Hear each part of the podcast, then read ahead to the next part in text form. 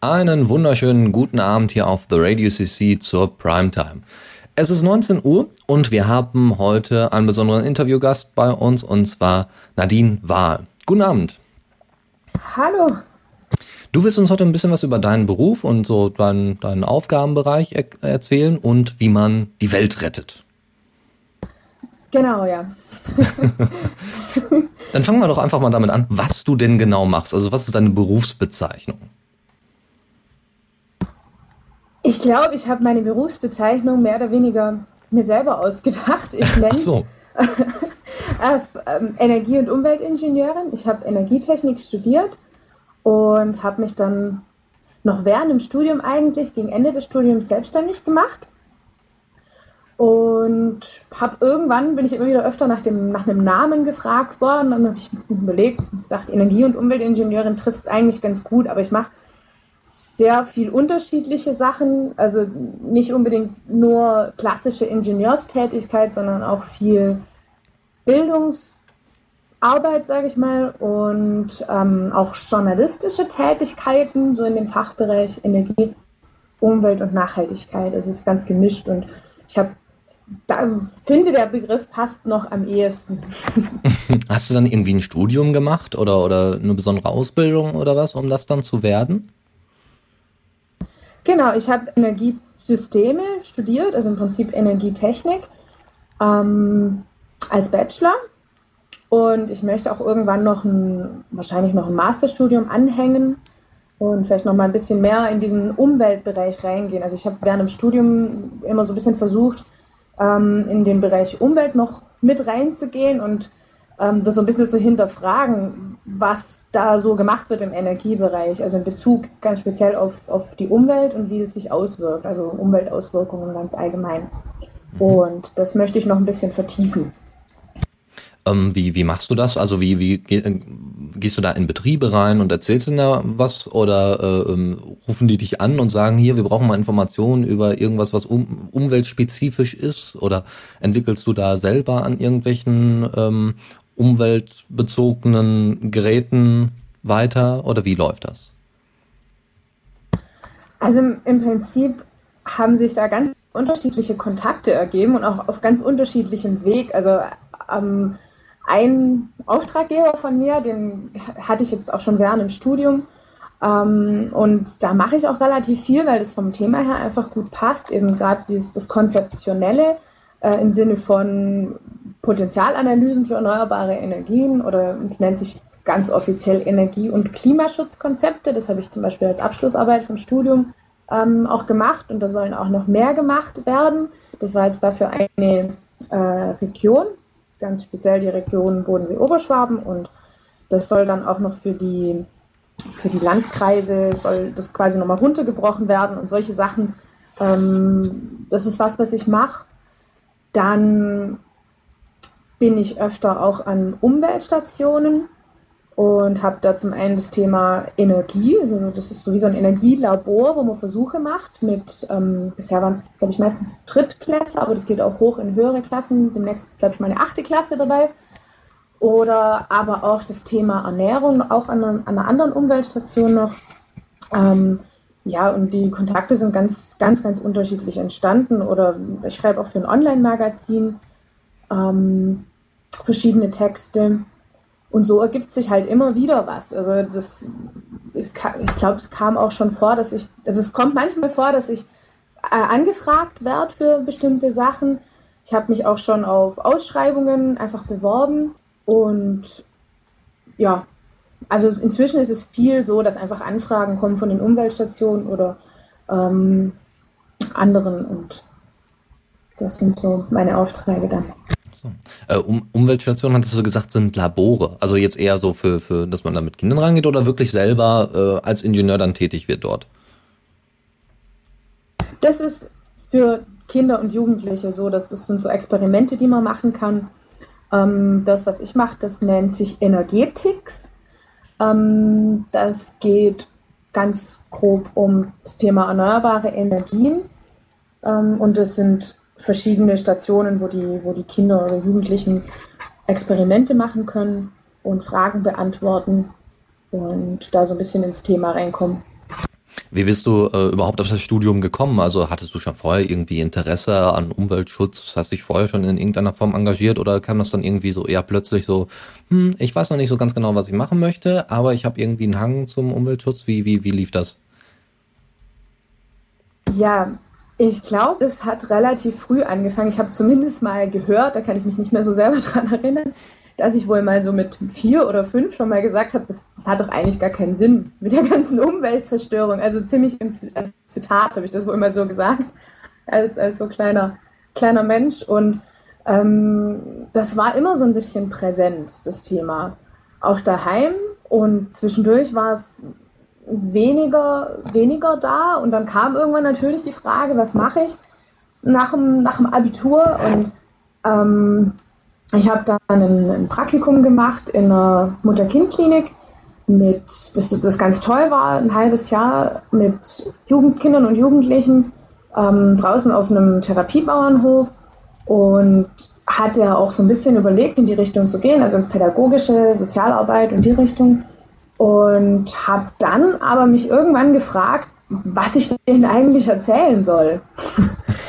also ich, jetzt lerne ich das, also wie man, wie man mit denen umgeht, das lerne ich dann quasi, aber was habe ich denn denen zu sagen? Und dann war die Idee da, nee, ich mache ich mach irgendwie was Naturwissenschaftliches. Ich wollte was machen, so was, was so ein bisschen realer ist, also was, was greifbarer ist und ähm, was auch so ein bisschen von, von Bedeutung ist für das, was wir jeden Tag so machen.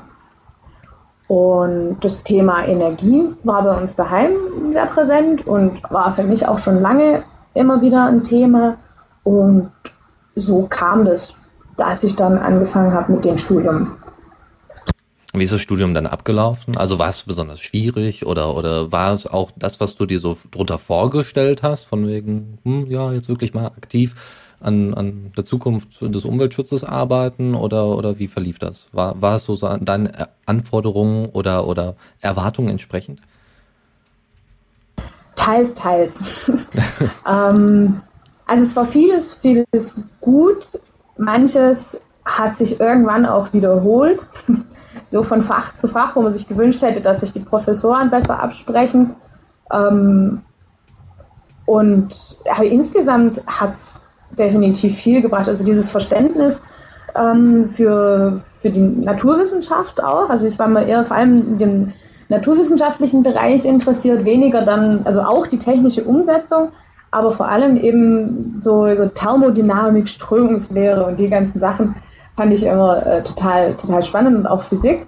Ähm, und das war schon, ich glaube, das Wichtigste ist, wenn man in einem Fachbereich ist, dass man ein Gespür und ein Gefühl für die Sache entwickelt. Und das ist definitiv passiert. Also das kann ich natürlich nur für mich sprechen. Ich weiß nicht, was bei den anderen war dass man einfach ähm, den Blick auch dafür entwickelt, wo ist Potenzial vorhanden. Im, also wo, wo kann man, wo ist energetisches Potenzial vorhanden? Wo ist Potenzial vorhanden, um Energie einzusparen? Also man kriegt da mit der Zeit so einen, so einen Blick dafür. Ähm, was mir manchmal so ein bisschen, also es, es, man hätte das Studium mit Sicherheit noch weiter, viel länger und weiter ausbauen können, ähm, weil halt manche Energieträger kamen natürlich viel vor, weil es Professoren gab, die sich auskannten, manche kamen nur ganz wenig vor. Und man hätte es vielleicht an mancher Stelle auch noch so ein bisschen differenzierter betrachten können. Also wirklich nicht nur die Naturwissenschaft und die ähm, Technik lehren, sondern auch ein bisschen weiter diskutieren, gerade zum Thema Umwelt. Da hatte ich jetzt das Glück, dass da eine Professorin war, die da, für die ist es, glaube ich, ja, ist mit Sicherheit ein Herzensthema da habe ich mich immer ganz gut aufgehoben gefühlt und ähm, war da auch ganz froh. Ich habe am Ende noch mal ein Semester quasi drangehängt, damit ich bei ihr noch Kurse belegen konnte, weil das vorher nicht ging. Und äh, bin sehr froh, dass ich das gemacht habe, weil das ist was, was mir noch ähm, im eigentlichen Studium, es waren so Zusatz, Zusatzkurse, das hat mir da noch gefehlt. Also diese bisschen ganzheitlichere Betrachtungsweise, sage ich mal da war manches, hatte ich schon so ein bisschen das Gefühl, dass es vielleicht, dass man das wahrscheinlich schon seit Jahren so lehrt. und dass da vielleicht manchmal ein bisschen Neuerung noch gefehlt hätte und mal von einem anderen Blickwinkel das betrachten. Jetzt ist ja, sagen wir mal, Umweltschutz und so weiter äh, sehr präsent. Also natürlich in den letzten Jahren äh, immer präsenter geworden, aber auch durch den Atomausstieg. Äh, guckt man natürlich jetzt, was, was Sanierungen angeht bei, bei Mehrfamilienhäusern oder ähm, allgemein alternative Energien. Wie sieht das äh, aus mit den Jobchancen? Eigentlich müsste das doch derzeit ziemlich gut bei dir laufen. Das ist eine gute Frage. Ähm, vor allem, da ich mich ja also so aus dem ähm, beschäftigten Jobverhältnisgebiet äh, so ein bisschen rausgezogen habe, da habe ich da nicht so den hundertprozentigen Einblick. Ich habe von vielen Kommilitonen gehört, dass sie sich schwer getan haben, eine Abschlussarbeit zu finden tatsächlich. Mhm. Und ähm, es durchaus bei einigen auch gedauert hat, bis sie einen Job gefunden haben. Ähm, bei mir war es eher so, dass ich jetzt, ich habe mich auch umgeschaut, ähm, das aber jetzt auch schon wieder über ein Jahr her, ähm, und habe dann festgestellt, okay, da gibt es ein paar ganz interessante Sachen, wenn ich die jetzt kombinieren könnte, wäre es cool. Ich habe da einfach ein relativ weites Feld, das mich interessiert. Also gerade so ein bisschen Beratung, das Konzeptionelle, aber auch der Bildungsbereich und das Schreiben. Und das ist sehr schwierig. Da wäre es schwierig für mich gewesen, da eine Stelle zu finden, wo das auch gepasst hätte. Und deswegen habe ich mich entschieden, das für mich zu machen. Das war so mein Ding, wie es dazu kam, dass ich mich selbstständig gemacht habe. Und ich weiß noch ganz am Anfang, das war, glaube ich, das Erste, was uns gesagt wurde als junge Erstsemester, ähm, da hieß es, ja, also wenn Sie das Studium einigermaßen gut abschließen, dann brauchen Sie sich eigentlich keine Sorgen machen um den Job. Dann sind Sie sicher. das war so die Aussage. Das Ding ist aber auch, dass es halt viele Hochschulen inzwischen gibt, die ähnliche Studiengänge anbieten. Ich war damals mit meinen Kommilitonen an der Hochschule das dritte Semester überhaupt. Also der war noch ganz, der war dann in dem Fall gut ein, anderthalb Jahre alt, der Studiengang, oder ein Jahr. Ähm, aber es ist in der Zeit überall ähnliche Studiengänge sind da entstanden und da ist natürlich dann auch spannend, inwieweit das dann wieder die Nachfrage ähm, der Nachfrage nachkommt oder ob es dann wieder eigentlich zu viel ist. Ist dann auch wieder. Allem, achso, ja. nee, erzähl ruhig weiter. Vor, vor allem, weil es ja dann, vor allem, weil es ja dann ähm, auch ganz viele ganz junge in dem Bereich hat. Die sind dann ja auch erstmal eine Weile da ist ja nicht so, dass das jetzt ein Bereich wäre, wo dann, wo dann auch immer wieder jemand geht, sondern da sind dann die Stellen irgendwann gefüllt und die Leute sind alle ganz jung und dann bleibt es erstmal so eine Weile. Aber die neuen Absolventen kommen halt immer noch weiter nach. Also ich habe da so ein bisschen meine Bedenken, dass da vielleicht eine Überproduktion gerade stattfindet. Aber ich habe natürlich auch nicht den vollen Einblick. Ich habe nur so, was ich mitgekriegt habe, hatte sich das immer wieder so ein bisschen bestätigt.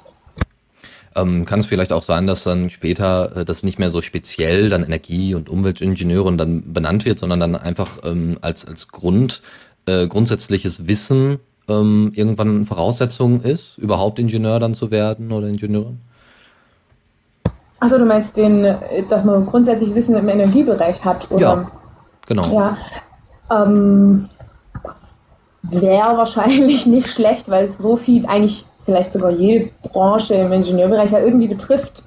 Und wenn ich eine Maschine herstelle, dann macht es Sinn, die so herzustellen, dass sie möglichst wenig Energie verbraucht. Aber ich glaube, das ist teilweise auch, also ich glaube, das wird oft auch in anderen Studiengängen gelehrt, eben diese, ist die Energietechnik. Ich, es ist auch so, dass, die, dass das bei den Firmen oft noch gar nicht so angekommen ist, dass es jetzt diese neuen Absolventen gibt.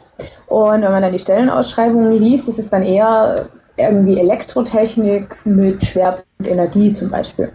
Das wird dann eher gesucht, aber da kann sich, denke ich mal, jemand mit Energietechnik dann ja genauso drauf bewerben. Nur ist, man merkt halt daran, finde ich, dass es noch nicht ganz so präsent ist, dass sie, die Absolventen da da sind.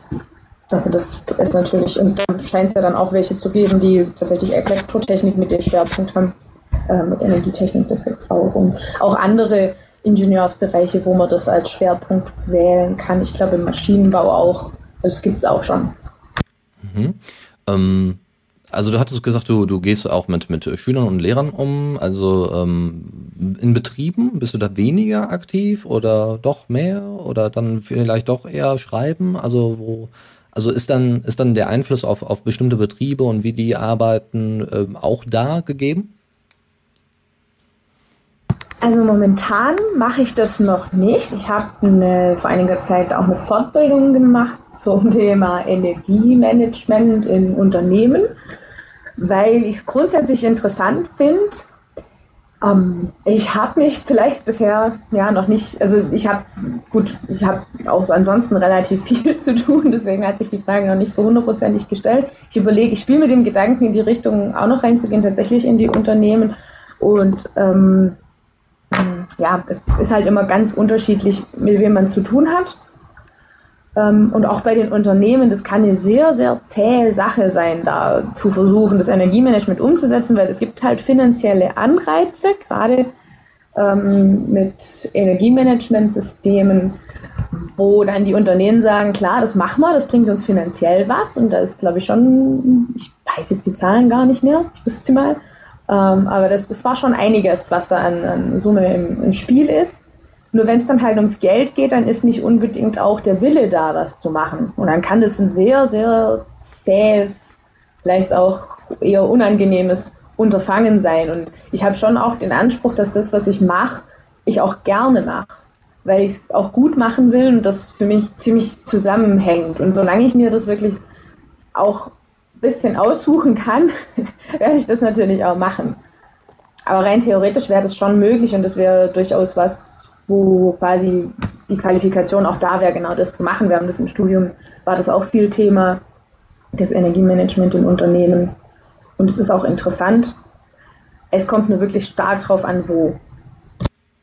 Ähm, wie, wie, reagieren die Schüler da so drauf, wenn du da, also was, was genau machst du denn dann da mit den Kindern? Also bringst du denen dann äh, umweltbewusstes äh, Arbeiten bei oder die Technik dahinter? Oder ähm, ähm, ja, wie reagieren die dann darauf?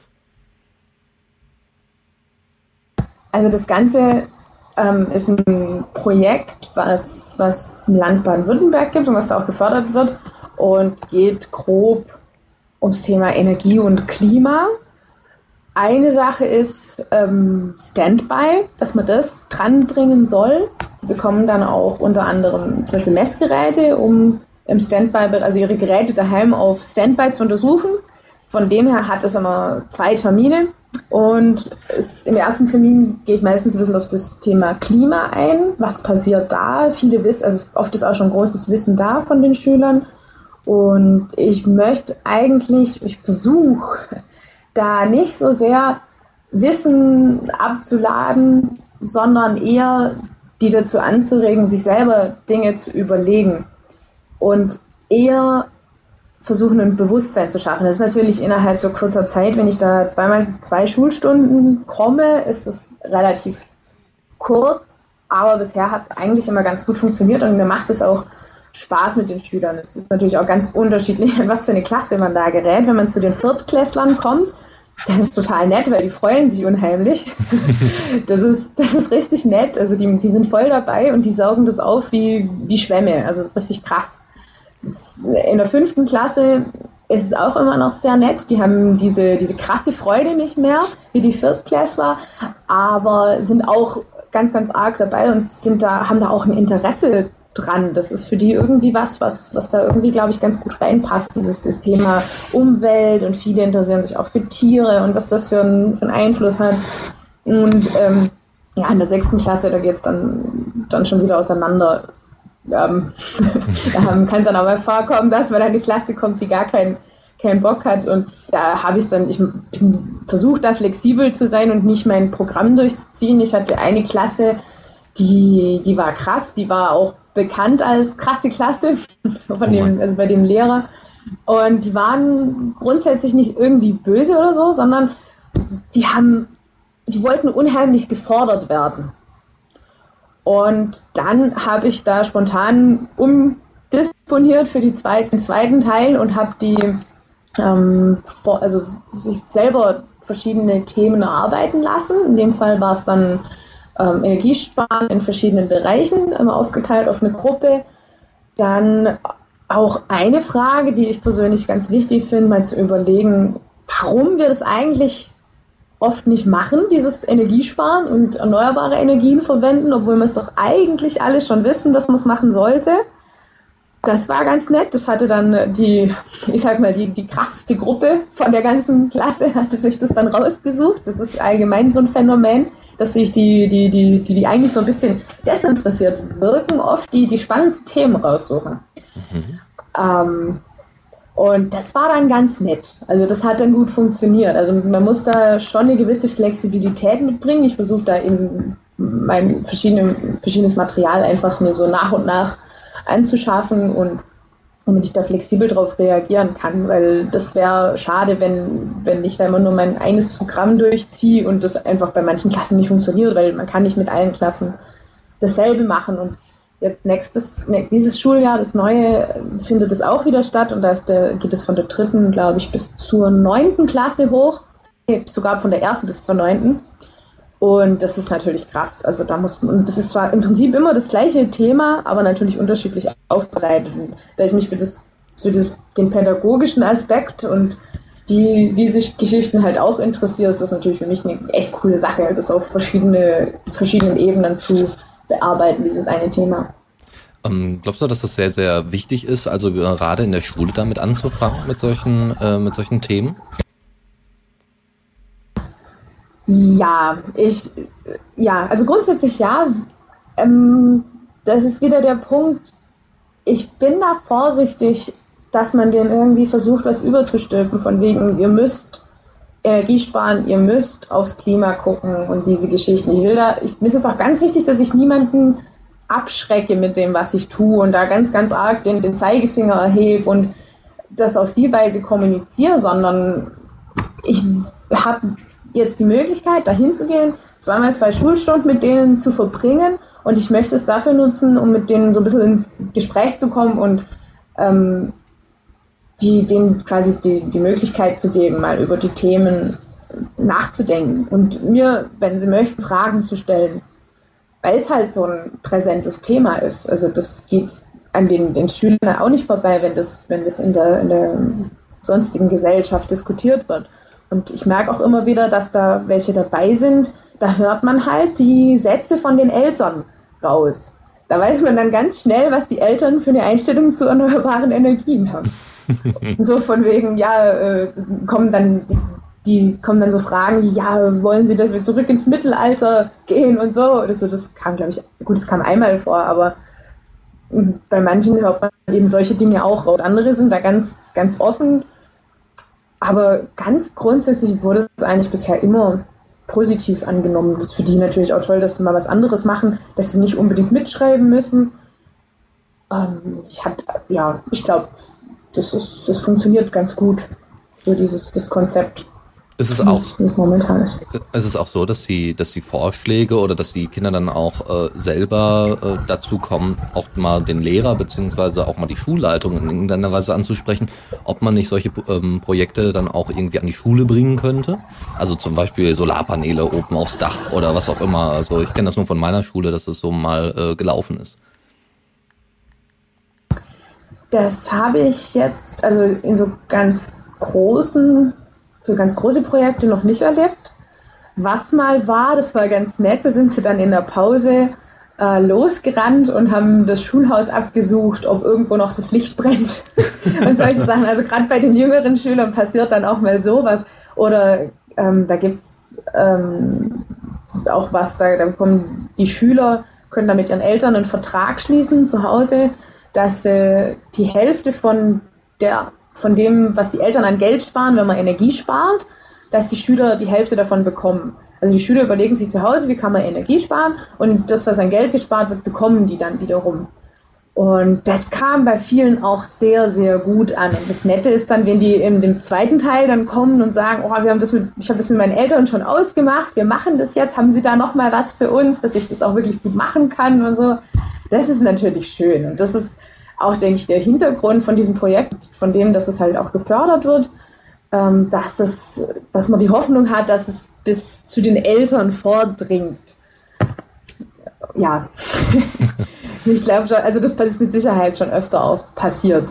Und das ist natürlich auch ganz schön, wenn man dann hört, dass die Eltern das unterstützen. Viele Eltern sind auch froh, wenn, wenn sie mal, wenn das Thema mal so aufbereitet zu ihnen quasi heimkommt und die Kinder dann da Bescheid wissen weil sie es vielleicht schon oft gehört haben und eigentlich auch machen wollten, aber noch der entscheidende Schritt gefehlt hat, dass man tatsächlich mal das Haus durchsucht. Nach ähm, ja, so Stromräubern heißt es in dem Programm. Auch süß, ja. ähm, wie sieht das denn aus? Ähm, jetzt gehen wir mal ein bisschen mehr in die Technik rein. Wie sieht das aus mit ausgereiften Konzepten? Man hört ja immer dann, Elektromobilität ist noch nicht ausgereift. Äh, ähm, Energie in irgendwann, also elektrische Energie in irgendeiner Weise speichern, riesige Pumpkraftwerke, äh, also unendlich viele Ideen, Möglichkeiten, Sachen, die auch schon umgesetzt worden sind.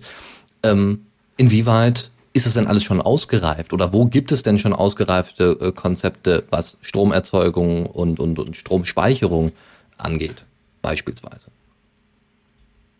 Also ich würde sagen, kompliziert wird es immer dann, wenn es groß wird.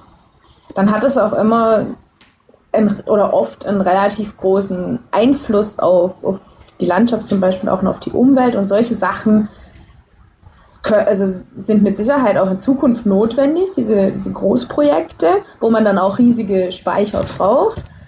Wird es, denke ich, bestimmt geben, weil das was ist, was, was die, sage ich mal, die, die Firmen machen, die das momentan, also die es bisher auch in der Hand hatten, also Energieanbieter. Ähm, Aber ich persönlich glaube eher, und da bin ich nicht allein, dass sich das in Zukunft viel verlagern wird in kleine Projekte. Und in dem Bereich würde ich sagen, ist sehr vieles gut machbar. Und auch was die Speicher angeht. Klar, wenn man so ein kleiner Speicher ist natürlich von sich aus dann nicht so ein, so ein Riesending. Das kann man dann sich theoretisch in, in den Keller stellen. Das gibt es zum Beispiel. Es gibt Firmen, die das anbieten, dass man Photovoltaik und einen Speicher hat, was einen dann ziemlich gut versorgen kann. Aber ich glaube, die große Herausforderung wird sein, wirklich ganz speziell für einen Ort raus, die, die, Möglichkeit rauszupicken, die da Sinn macht. Wie du sagst, es gibt ganz, ganz, ganz viel, ganz viele Ideen. Leider kommen die abgefahrenen Ideen, die teilweise fast, eigentlich besser, fast besser sind als das, was man so im Mainstream so kennt, kommen ganz schwer dadurch, also in die Medien zum Beispiel. Welche zum das, Beispiel? Also das würde mich jetzt mal interessieren. Was sind denn abgefahrene Ideen, die nicht in die Medi Medien kommen? Also als Tipp, ich schreibe, ich habe ja gesagt, ich schreibe für ein, ein Online-Magazin. Das ist das ähm, Clean Energy Project. Das, das, also wenn man sich dafür interessiert, dann ist das eine ganz gute Quelle, weil da sind mehrere Autoren, die das die da ihre Artikel reinstellen, je nachdem, was eben gerade aktuell ist, was die gehört haben. Manchmal bekommen wir auch Vorschläge von der, von der Chefredaktion, äh, wo was man schreiben könnte. Und das ist dann oft auch sehr, sehr aktuell. Ganz aktuelle Forschungsergebnisse zum Beispiel werden da vorgestellt und ähm, so, so kleine Lösungen zum Beispiel. Also, oder ja, gerade überlegen, ob mir ein Beispiel einfällt. Ich meine, was man ja schon öfter, was man vielleicht sogar öfter schon gesehen hat, sind so kleine Solarpaneele, um vielleicht das Handy zu laden. Mhm. Oder da, da gibt es echt abgefahrene Sachen, irgendwie auch Elektrofahrräder, die man klappen kann, die man die relativ leicht sind, die man mitnehmen kann. Ähm, was gibt's denn noch? Vor kurzem habe ich geschrieben über das Heizen mit Servern. auch keine schlechte Idee. Das ist natürlich auch eine Sache. Da würde jetzt wahrscheinlich ein größerer Energiekonzern weniger auf die Idee kommen, das zu fördern, hm. weil die damit einfach keine Berührung haben und da eigentlich nichts damit zu tun haben mit diesem anderen Bereich, weil es ja diese Bereiche äh, Server und, und Wärmeerzeugung verknüpft. Aber dennoch ist es eine extrem gute Idee. Also dieses, das, die Herausforderung ist, glaube ich, und auch das, wie man es wie wirklich intelligent lösen kann, ist, wenn man wirklich schaut, was ist da, was haben wir da für ein Potenzial und wie können wir das sinnvoll nutzen. Und das passiert, finde ich, an manchen Stellen zu wenig, also zumindest in der, in der größeren Diskussion. Also wenn man so auf eine Energiemesse geht, ich gehe da inzwischen schon gar nicht mehr so hin, weil es ist wirklich finde ich, seit langer Zeit immer wieder dasselbe. Dann gibt es da wieder Photovoltaik-Panels und die sind vielleicht wieder ein paar Prozentpunkte besser geworden, was schön ist. Aber mir fehlt da oft so ein bisschen der, das, das Innovativere. Und die Sachen gibt's, die sind, die, ich weiß nicht, vielleicht kommen die in Zukunft, kommt das vielleicht auch noch mehr raus, diese Sachen, weil, weil sie Zulauf kriegen und weil sie sich auch größere Werbung leisten können. Uns dann in die Medien schaffen oder ich weiß nicht. Also vielleicht geht es auch einfach immer schnell wieder unter, diese, diese Erfindungen. Ich denke, manchmal kommen die schon durch. Aber da gibt es schon viel, was, was man selber theoretisch machen kann, was vielleicht momentan auch noch ein bisschen zu teuer ist. Um es einfach mal so zuzulegen. Aber geforscht wird da schon einiges. Und dann sind es, denke ich, oft auch die kleine, so kleinere Unternehmen, wo vielleicht einer eine Idee hatte und auch daraus das Unternehmen erst erwächst ähm, die da gewisse Dinge herstellen. Und ich habe die Hoffnung, dass es, dass das zunimmt, weil ich eben diese dezentralen und verteilteren Lösungen für zukunftsfähiger halte als große, große, große Lösungen mit großen Stromnetzen, was es ja auch immer heißt, dass man ganz, ganz große Netze bauen oder ganz, ganz große Leitungen bauen muss, um den Windstrom bis in den Süden runterzubringen. Aber wie kommt man denn auf die Idee, den Windstrom von da oben in den Süden runterzubringen, wo man hier alles mögliche andere machen kann? Das äh, ist manchmal, muss man sich da schon ein bisschen, finde ich, an den Kopf fassen und sich sehr wundern, wie man auf solche Ideen kommt. Aber das ist halt das, wenn der Blick so ein bisschen auf das Große gerichtet wird und wenn das die Dinge sind, die dann von einem Energiekonzern äh, vorgeschlagen werden, der womöglich auch noch das Netz selber betreibt oder in dem Netz mit drin ist und daran auch noch verdient, dadurch kommen diese Sachen zustande. Und leider landen die öfter in den Medien als die kleinen, mhm. obwohl es die wirklich auch gibt. Und deswegen ist es, finde ich, super, dass es sowas gibt wie das Clean Energy Project, wo das auch mal rauskommt. Und das passt auch, finde ich, ganz gut. Das, wir gerade vor kurzem, vor ein paar Wochen, ähm, auch den, oh, ich weiß gerade den genauen Namen, Online-Magazin Award, glaube ich, hieß er, gewonnen. Und das ist natürlich schön, wenn, wenn das dann auch gewürdigt wird und wenn es vielleicht auch an mehr Leute kommt. Ich glaube, es gibt schon sehr, sehr viele Leser, aber natürlich lang nicht so viel wie bei anderen Medien. Und wäre schön, wenn sich das noch ein bisschen ähm, verbreitet. Ja, also das mit, den, mit der Serverfarm finde ich eine interessante Idee. Demnächst haben wir wahrscheinlich alle irgendwelche, also wenn es überhaupt noch richtige Rechner in der Form gibt, äh, die wahrscheinlich mit Wasser gekühlt werden und dann direkten Anschluss dann an die Warmwasserpumpe vom Haus haben, damit die Energie auch weiterhin genutzt wird zum Kühlen. Ähm, also ich würde da gerne noch mal ein bisschen konkreter darauf, darauf eingehen, welche Beispiele es noch gäbe, weil genau das ist ja eigentlich das Interessante. Ich meine, jeder kennt das, ähm, eine Standby-Leiste an aus, kennt jeder, ist jetzt nicht so das große Problem. Äh, Windkrafträder, hm, okay, da mag sich der ein oder andere durchaus drüber aufregen, wenn es jetzt äh, direkt hinterm Haus ist. Ähm, aber gut, Pump, wie, wie, ist es zum Beispiel bei Pumpspeicherkraftwerken? Machen die wirklich Sinn? Also es gibt durchaus viele Beiträge darüber, dass die jetzt ähm, für diesen einen Schwall an Energie, also in, in Notfällen quasi, durchaus Sinn machen, aber äh, fürs große Ganze jetzt nicht besonders sinnvoll sind. Oh je, schwieriges Thema. Ähm, da gibt es einen, finde ich, sehr gut gemachten Film, den ich jetzt gerade vor ein paar Tagen gesehen habe ähm, der heißt Climate Crimes, wo es darum geht, dass quasi Verbrechen an der Umwelt im Namen des Klimaschutzes gemacht werden. Was ich persönlich sehr, sehr kritisch auch sehe und auch froh bin, dass es dann solche, solche Filme gibt, die das so ein bisschen zeigen. Da ging es um richtig große Pumpspeicherkraftwerke im, am Amazonas, im Amazonasgebiet und nochmal wo. Habe ich es gerade nicht mehr im Kopf. Aber es lohnt sich sehr, den Film anzuschauen, wo es, es geht auch um das ein Thema, was tatsächlich oft auch besprochen wird, das Thema äh, Biosprit. Und ähm, da werden schon auch üble Sachen gemacht, aber gerade auch speziell Pumpspeicherkraftwerke schwierig. Also ich habe da noch keine, mir keine hundertprozentige Meinung gebildet und das ist, würde ich sagen, allgemein so grundsätzlich, also solche grundsätzlichen Aussagen treffen, finde ich manchmal schwierig, weil es auf den Einzelfall dann doch wieder drauf ankommt.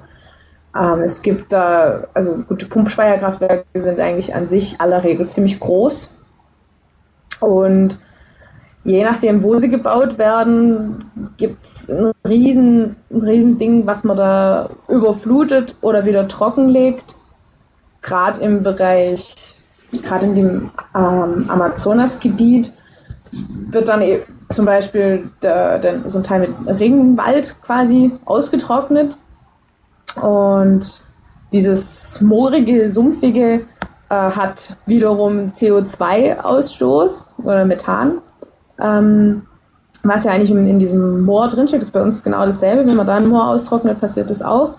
Und ähm, also es hieß im Film, dass es das wieder ausgleicht oder sogar fast schädlicher ist, also klimatechnisch, weil eben diese, diese anderen Wirkungen äh, passieren an dieser Stelle. Aber das ist diese Stelle. Wenn man jetzt allerdings hier ein Pumpspeicherkraftwerk haben, ich habe auch schon Baupläne, also solche Pläne mal gesehen. Das ist schon krass. Also wenn man das Ding selber nur sieht, kann man sich manchmal gar nicht vorstellen, dass es irgendwann mal anders war. Aber wenn man da jetzt was sieht, wie, was jetzt so natürlich da, da ist und dann die Pläne sieht, wie es verändert werden soll, ist manchmal schon krass. Was aber schön ist, ist, dass da viel Wert drauf gelegt wird, auch für die Außenwirkungen, dass ähm, dafür das Detail drumherum sehr gestützt ist. Also normalerweise ist es, ist es auch so, dass es dann einfach äh, so, wie so ein kleines Naturschutzgebiet dann ist. Wie es jetzt vom, von der Leistung her, ich meine, vom Prinzip her ist es eigentlich eine ziemlich, finde ich, eine schlaue Idee, das Wasser da so zu nutzen. Mm, das Beste ist natürlich immer, wenn man es gar nicht speichern muss, weil es eigentlich, wenn man, irgendwas speichert, eigentlich immer einen gewissen Verlust hat. Und da definitiv auch. Aber ich bin, ich bin da vorsichtig, da pauschal zu sagen, ich finde das jetzt gut oder schlecht. Es gibt mit Sicherheit schlauere Lösungen als noch mehr Pump, also viele Pumpspeicherkraftwerke zu bauen. Das, ja, die, die wir haben, ist, denke ich mal, sehr geschickt, dass es sie gibt. Aber wenn man sich jetzt nochmal überlegt, weiß ich nicht, finde ich, also ich glaube, da gibt es, ich glaube einfach, es gibt Schlaueres und solange es Schlaueres gibt, würde ich es nicht, einfach nicht unbedingt machen. Also würde ich erst nach Alternativen suchen. Ja, das in, da muss man ja dann wieder Zeit und Geld investieren, um dann eben Alternativen, also so abgefreakt, wie sie dann auch sein äh, würden. Das wäre ja dann äh, vielleicht auch für die Politik ein bisschen schwierig, äh, auch ähm, ja den, den Bürgern klarzumachen. Die Frage ist jetzt, ja. die Frage ist jetzt, wie, wie kann denn die Politik etwas ändern? Ich meine, man kennt ja äh, durchaus jetzt äh, neue Zahlen, dass immer mehr Leute sich SUVs kaufen, aus welchem Grund auch immer. Wahrscheinlich, weil sie es können. also, weil es ja, auch, genau. ne, also dieser, dieses Statussymbol des Autos in irgendeiner Form sehr, sehr hoch halten. Und ähm, das ja auch, es gibt bestimmte Abgaswerte von der EU, das wird jetzt mal ein bisschen spezieller, die, ähm, die ganz klar festschreiben, wie viel CO2-Ausstoß innerhalb des EU-Raums passieren soll und passieren darf. Und Deutschland hat vor, weiß ich nicht, vor, vor einigen, entweder Jahren oder Monaten ähm, es hingekriegt, genau diese neuen Vorgaben zu kippen, weil wir ja eben drei, vier Auto, äh, Autohersteller haben, äh, bei uns in Deutschland und ähm, ja dann sich ja die Autohersteller in irgendeiner Weise ändern müssten in ihrer Art und Weise, wie sie verbrauchen, wie sie den CO2-Ausstoß äh, senken und vielleicht doch mal mehr umschwenken auf Elektroenergie. Äh, was kann denn die Politik denn eigentlich machen? Also jetzt diese und und warum macht sie es nicht? Krasse Frage. ähm, also ich bin da der Meinung, dass da, dass da mehr machbar wäre, definitiv von Seiten der Politik. Es ist auch manchmal einfach krass, wie, was da für eine Beeinflussung stattfindet. Also gerade das mit den Autos, das ist ja, glaube ich, schon relativ aktuell momentan gerade. Mm. Ja, also ich finde das, also ich finde es höchst interessant, was da so passiert, wie, wie da Entscheidungen beeinflusst werden ich hätte manchmal gern einfach einen besseren Einblick, um das mal zu sehen, wie man auf die Idee kommt, sich da so beeinflussen zu lassen. Und da stelle ich mir auch oft die Frage, ob es nicht sinnvoll wäre, in der Politik ähm, mehr Experten oder Leute mit, mit einem Fachhintergrund zu haben. Weil ich, also klar, ich habe da jetzt nicht den, man hat da nicht so den Einblick, wie das tatsächlich abläuft. Aber wenn ich mir vorstelle, da kommt jetzt eine im Ministeramt zu einem gewissen Thema, der hatte mit dem Thema vorher nichts oder nur wenig zu tun. Von wem bekommt er seine Entscheidungsgrundlage? Höchstwahrscheinlich von Lobbyisten oder eben Leute, Berater, die mit viel Geld zugeschmissen werden, damit sie eben das sagen, was äh, normalerweise Lobbyisten sagen würden. Höchstwahrscheinlich. Und wenn es blöd läuft, auch tatsächlich nur von denen. Ich meine, da gibt es ja auch wissenschaftliche Mitarbeiter und sowas scheint es ja irgendwie zu geben. Ähm, die Professorin, von der ich vorher erzählt habe, die war wohl auch im Umweltausschuss für die, für die Bundesregierung. Also sowas scheint es schon auch zu geben. Aber es wäre mal schön, da ein bisschen, also zum einen wäre es natürlich schön, so als Nicht-Politiker da mehr Einblick zu kriegen, damit ich auch weiß, wie die Leute ihre Entscheidungen, also ihre Entscheidungen bilden, die sie ja schließlich eigentlich für mich bilden. Und zum anderen, ja, ich weiß, vielleicht, man müsste vielleicht doch mal mehr Wahlprogramme wirklich mal ordentlich durchlesen. Mal gucken, ich war jetzt überrascht von einem speziellen Wahlprogramm, weil ich da den Eindruck hatte, okay, da steckt, da steckt eine gewisse Expertise dahinter. Das muss eigentlich fast jemand gemacht haben, der sich mit dem Thema auskennt, also gerade zum Thema Energie. Und oft sind das ja doch eher so Phrasen, die man hört. Mhm.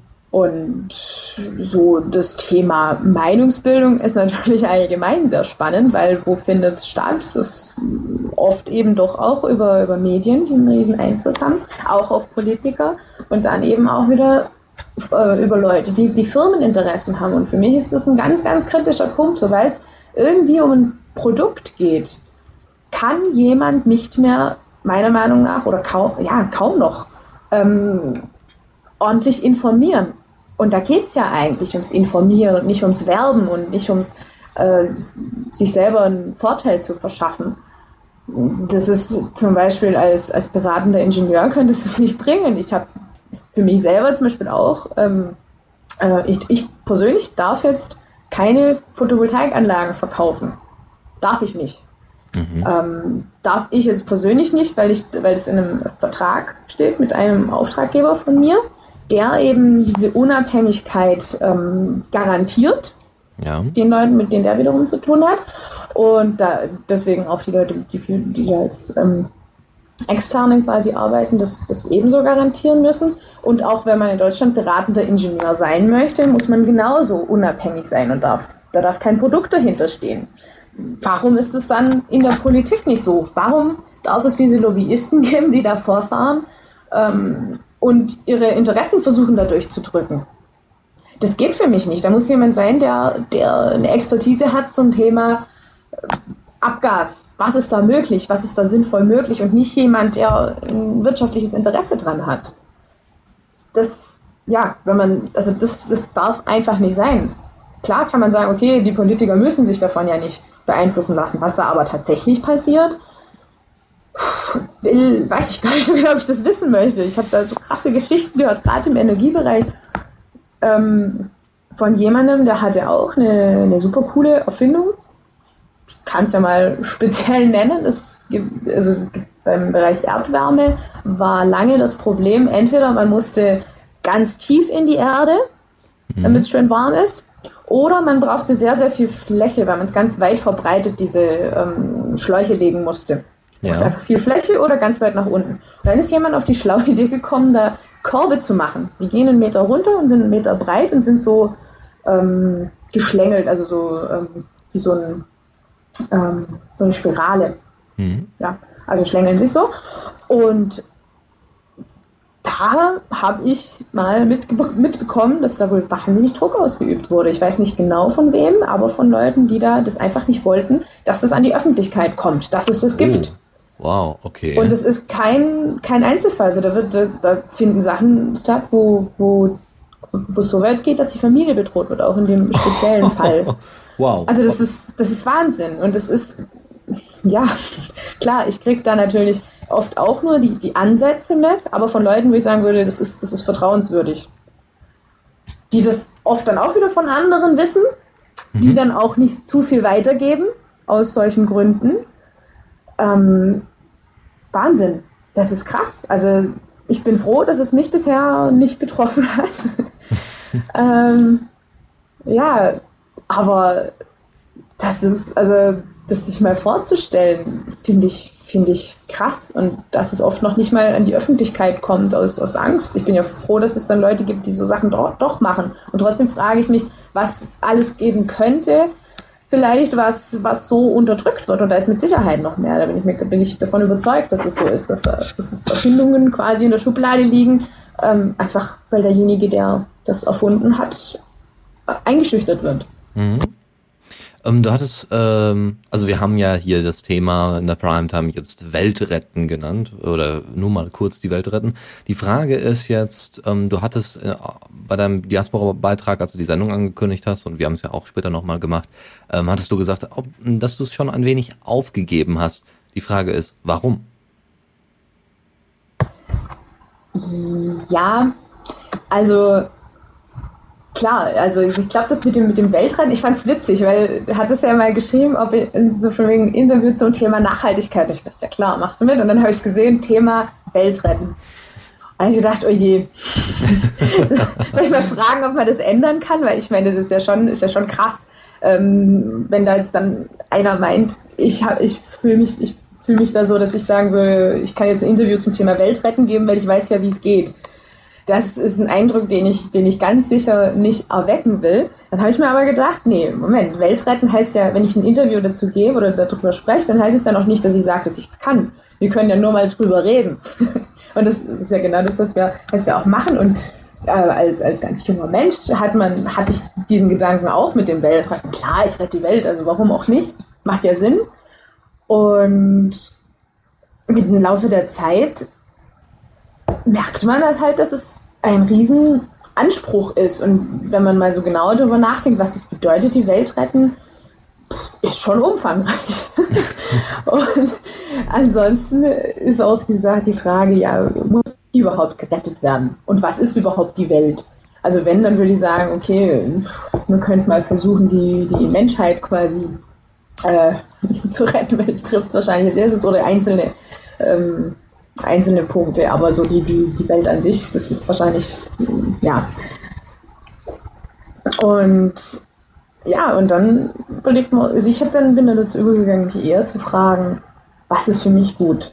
Was ist, also von, von mir auszugehen. Nicht zu sagen, ich muss jetzt anderen Leuten sagen, wie es geht, sondern ganz ähm, erstmal zu überlegen, wie kann ich leben dass ich sagen würde, das hat keinen riesengroßen Einfluss auf, auf die Welt um mich rum, sondern das ist irgendwie sinnvoll. Es fühlt sich für mich gut an und ich mehr und ich mache da wenigstens nicht ganz so viel kaputt.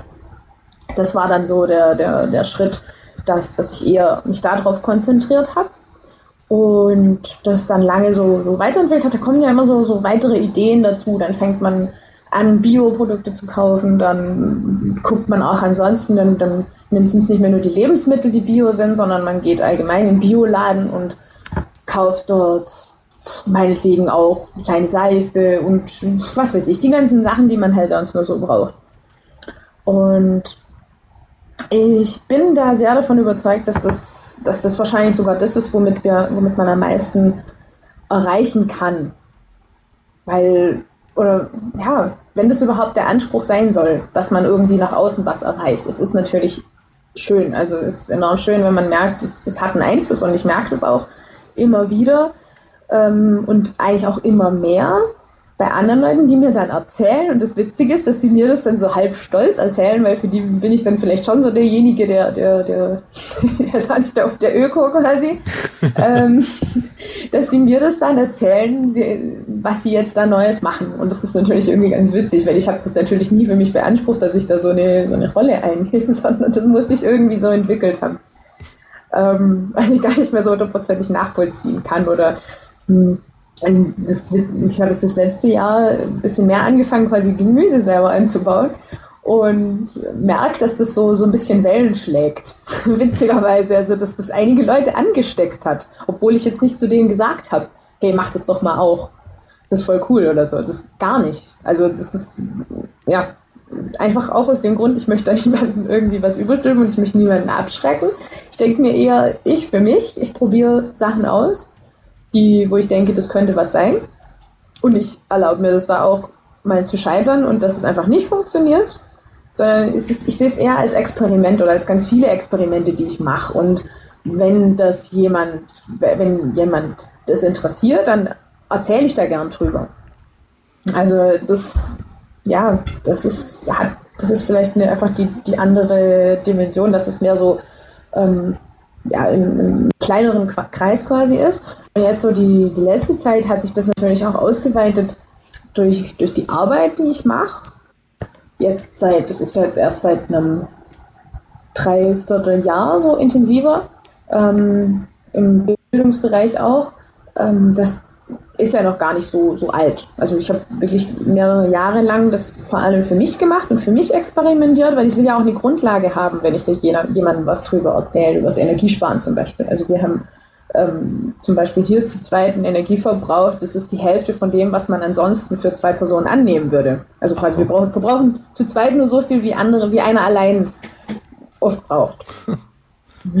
Auch nicht schlecht. Und äh, ja, und da, das ist für mich wichtig, dass ich da eine Grundlage habe, weil ich sehe das oft auch im Energiebereich, dass, dass da Leute ein Riesenauto fahren und überall mit dem Auto hinfahren, wegen Kleinigkeiten und dann Vorträge zu dem Thema halten. Das wäre für mich, das wird sich für mich nicht glaubwürdig anfühlen. Und das ist auch, ich habe da ähm, ein Kommilitone hatte zum Beispiel mal gesagt, das, das äh, macht ja nichts, ich gleiche das ja wieder aus.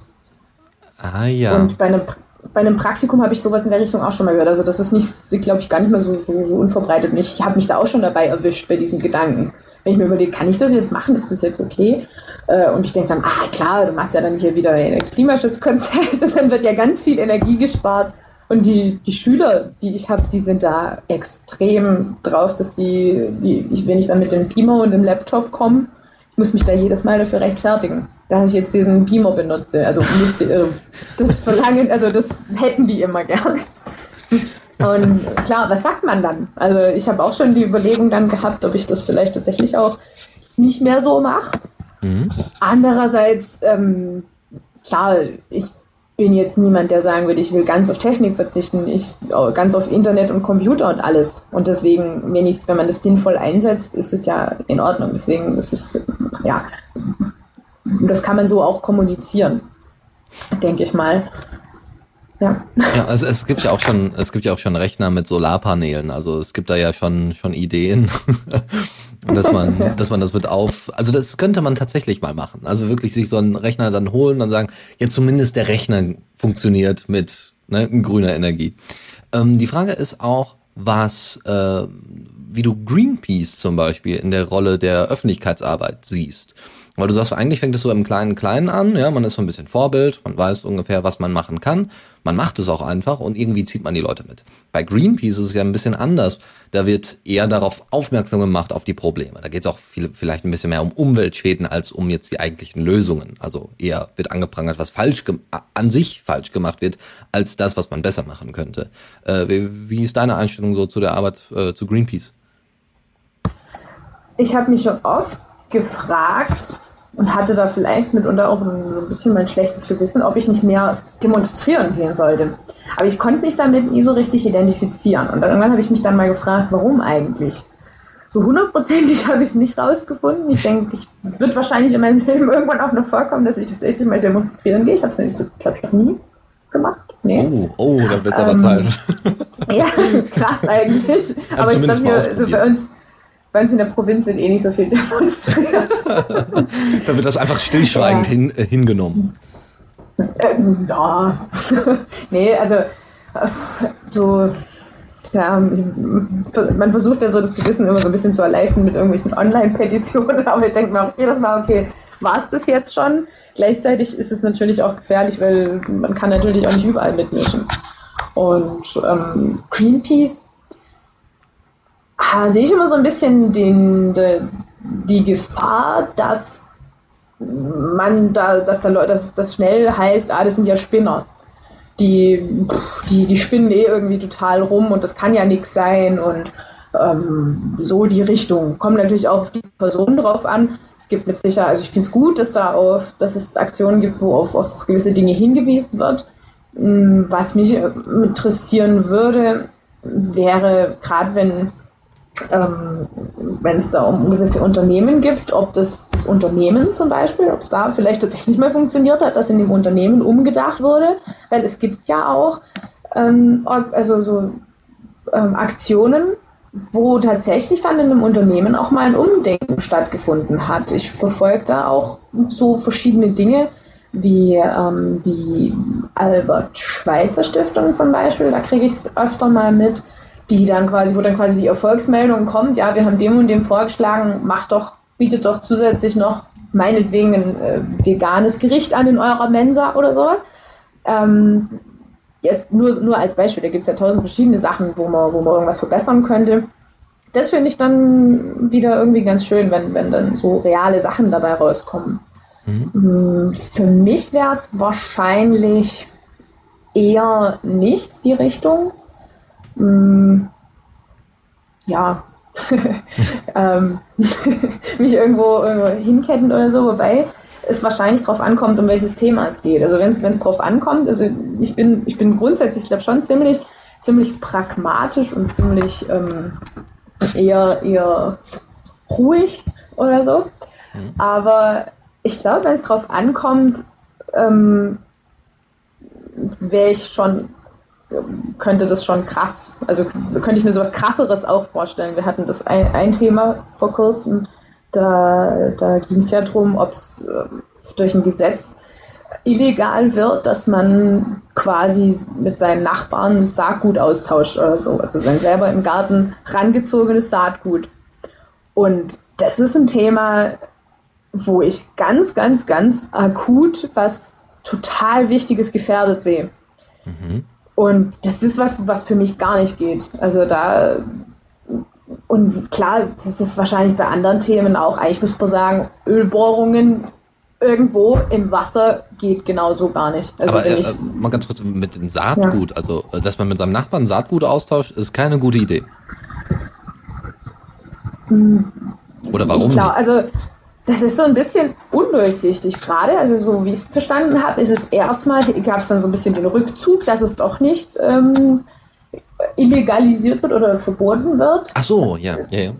Das, das war da mal im Gespräch, das ist noch gar nicht so lange her, dass es wirklich verboten wird, das weiterzugeben. Der Hintergrund oder was vielleicht auch so ein bisschen vorgeschoben wird, ist die Sicherheit, dass es einfach geprüftes Saatgut ist, was tatsächlich diese eine Sorte ist. Aber wenn das dann so weit geht, dass man es nicht mehr darf, dann wie sollen da jemals noch weitere Sorten entstehen? Also so, okay, gut. Ja, weil ich habe genau. gerade nur gehört, ja, ich finde das eine schlechte Idee, Saatgut miteinander zu tauschen. Äh, Ach so, nein, nein, nein. Nee, nee. Aber, aber dass das vor, nee. ja, so, dass so, so Firmen wie Monsanto dann äh, auch nach Europa kommen und sagen, wir haben jetzt hier super getestet, genmanipuliertes Saatgut, nimm doch das ähm, anstatt eben äh, untereinander da das Saatgut auszutauschen. Was ja sogar günstiger ist. Also wenn nicht kostenfrei, wenn man es richtig macht. Ja. Ja, ähm, genau. dort ja.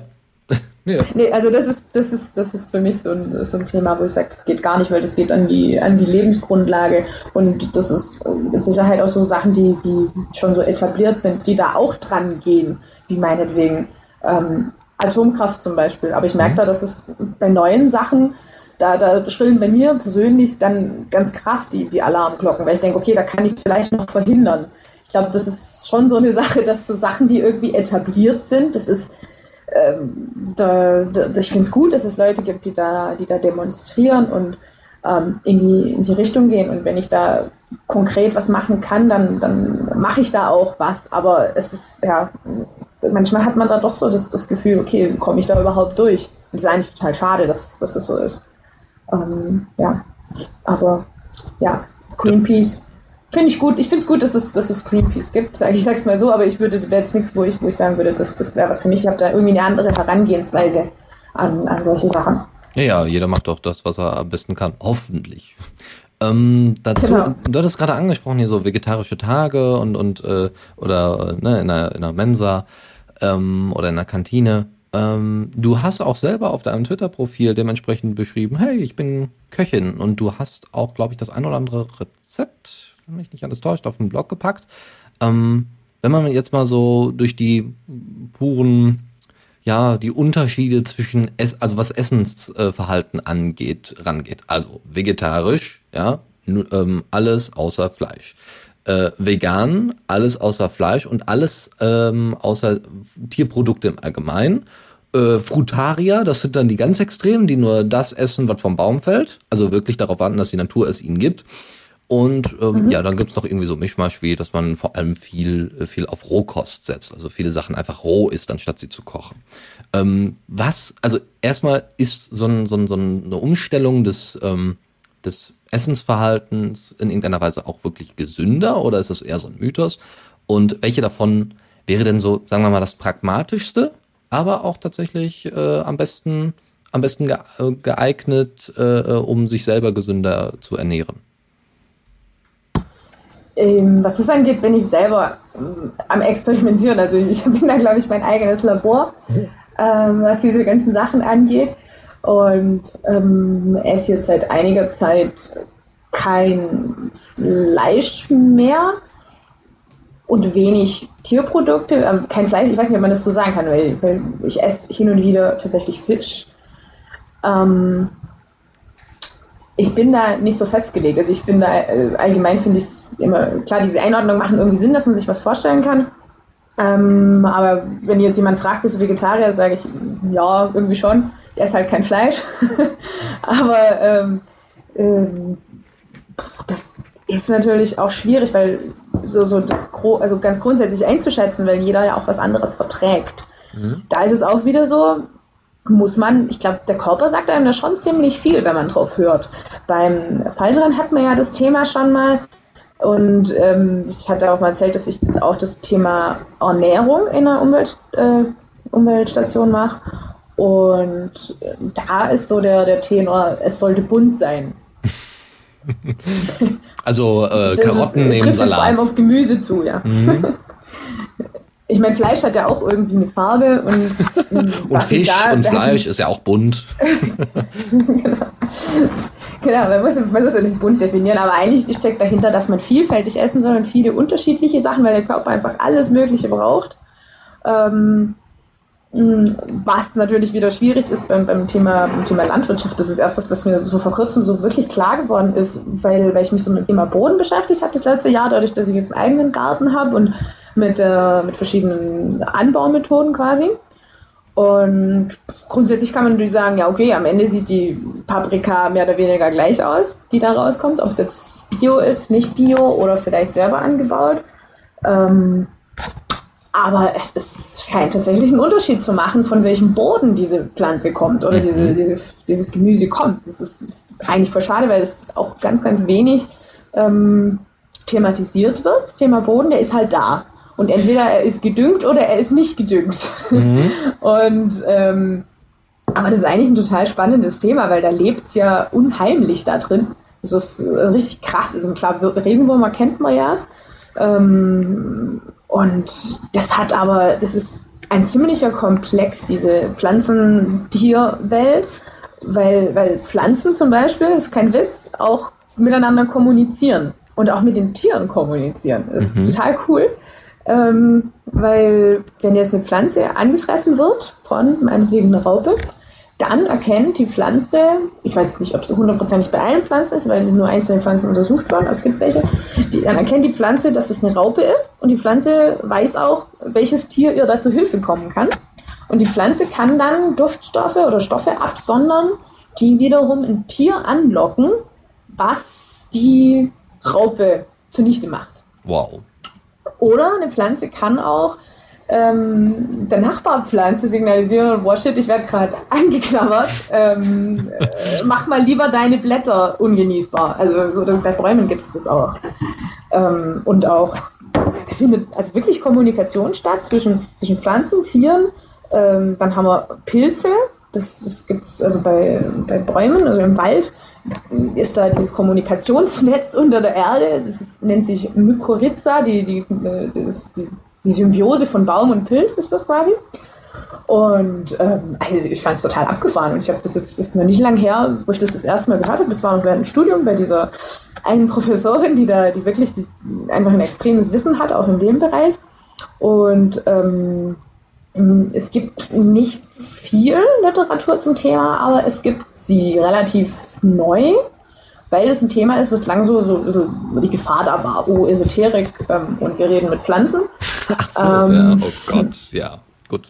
Ja, aber es gibt da wirklich äh, Wissenschaftler, die das machen. Die haben zum Beispiel dann so so ein, so ein Locher, arbeiten dann mit einem Locher und lochen da Pflanzen und gucken äh, und können das wirklich dann, ähm, gucken sich dann die, die Luft an und sehen dann oder ähm, haben dann Messgeräte, die dann ähm, merken, wenn die Pflanze was absondert, also so Duftstoffe oder so. Die haben da so, so Blattöffnungen am Blatt unten dran.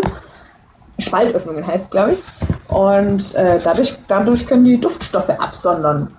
Okay. Also abgefahren. Oder es das heißt auch, ich habe auch gehört, wenn man die Pflanze also man sagt dann, man muss über die Pflanze reden oder ähm, Musik vorspielen oder äh, sie streicheln oder so, aber das, das ähm, klingt seltsam, aber es gibt da einfach Vorgänge, die das erklären, warum das tatsächlich funktioniert, dass die Pflanzen dann möglicherweise besser wachsen, weil die Pflanze einfach auf diese, diese Erschütterung quasi reagiert, durch die Musik oder durch die, die Berührung. Mhm. Ähm, ja, und man geht vielleicht auch mit einer Pflanze anders um, wenn man sich nebenher mit ihr unterhält. Das tut ja vielleicht auch ganz gut. also, das, ja, also es ist, glaube ich, noch ein relativ, relativ junges Forschungsfeld und ich hoffe, dass das so ein bisschen mal bekannter wird, dass es tatsächlich stattfindet, gerade eben in Bezug auf den Boden, um dann wieder zurückzukommen. Ähm, weil einfach mehr dahinter steckt als irgendwie so eine braune Masse oder so. Das, das ist einfach viel, viel, viel mehr, ähm, was da dahinter steckt. Und wenn man eben so einen, so einen ausgelaugten Boden hat, kann ich mir zumindest kaum vorstellen, dass da, dass da dann in dem, was rauskommt, wirklich viel drin steckt. Selbst wenn man den düngt und die Pflanze da irgendwie ja dann was davon hat, ähm, irgendwelche Nährstoffe dann bekommt, ist es kann ich mir einfach nicht vorstellen, dass es dass da noch in, den, in den, der Paprika zum Beispiel wirklich noch das drinsteckt, wie wenn man jetzt einen ordentlich gesunden Boden hat mit viel mhm. Humus, ähm, was auch noch andere, andere Vorteile hat und einfach dieses Natürliche wieder mehr hat. Ich finde das Beispiel nochmal ganz gut, wenn man mal in den Wald schaut. Da, sie sind ja klar, gut, die werden auch bewirtschaftet, nicht, nicht alle, also gerade wenn man sich so einen natürlich sich überlassenen Wald anschaut, ist was besonders interessant, weil man dann diesen Vorgang mal wieder sieht von dem, von dem Entstehen und dem Sterben und das, das Ganze, dass Pflanzen einfach auch absterben und es wieder dem Boden zugeführt wird oder daraus wieder Boden entsteht und sich andere Pflanzen davon wieder ernähren. Das sieht man ja kaum noch, weil alles immer so aufgeräumt ist. und, äh, ich glaube aber, dass es ganz, ganz wichtig ist und dass das auch ein wichtiger Punkt ist für die Ernährung, um mal wieder auf die Ursprungsfrage zurückzukommen ähm, denke ich, dass das, dass das, was wir essen, also nicht jetzt, ob wir Paprika oder Fleisch essen, sondern das, wo es herkommt, auch eine wichtige Rolle spielt. Okay. Und dann ist natürlich die, ja, Ernährung ist irgendwie ein Thema. Ich frage mich manchmal, warum. Irgendwie scheint es da nicht so die einheitliche Meinung zu geben. Ähm, da sagt jeder was anderes. Ja, da wird dann eigentlich auch, wird dann auch schnell dann eben von den Medien her, oh, ein Veggie Day, sie wollen uns das Fleisch verbieten, ah, die, die Öko-Terroristen sind wieder da. Ja, genau. Oder, oder äh, das, da kommt irgendwas Neues, oder irgendjemand erzählt was und dann ist das, dann denkt jeder, oh cool, jetzt wissen wir es endlich. Jetzt ist, wissen wir endlich, wie es ist. Das ist natürlich total bequem und das ist in allen anderen Fällen, nicht nur in der Ernährung, ist das natürlich auch so. Sobald man irgendwie so eine, so eine Strategie hat, so den Masterplan, ist natürlich cool, weil dann weiß man, wie es gemacht wird. Hätte ich mir, würde ich mir manchmal auch wünschen. Ich wüsste jetzt den Masterplan, dann wüsste ich, was ich zu tun habe. Ist ja cool. Aber ich fürchte, es ist irgendwie nicht so einfach. Zeigt so die Erfahrung. Und gerade im Ernährungsbereich, ich weiß, da gibt es so viele Meinungen, dass ich irgendwann aufgehört habe, da wirklich drauf zu, was viel drauf zu geben.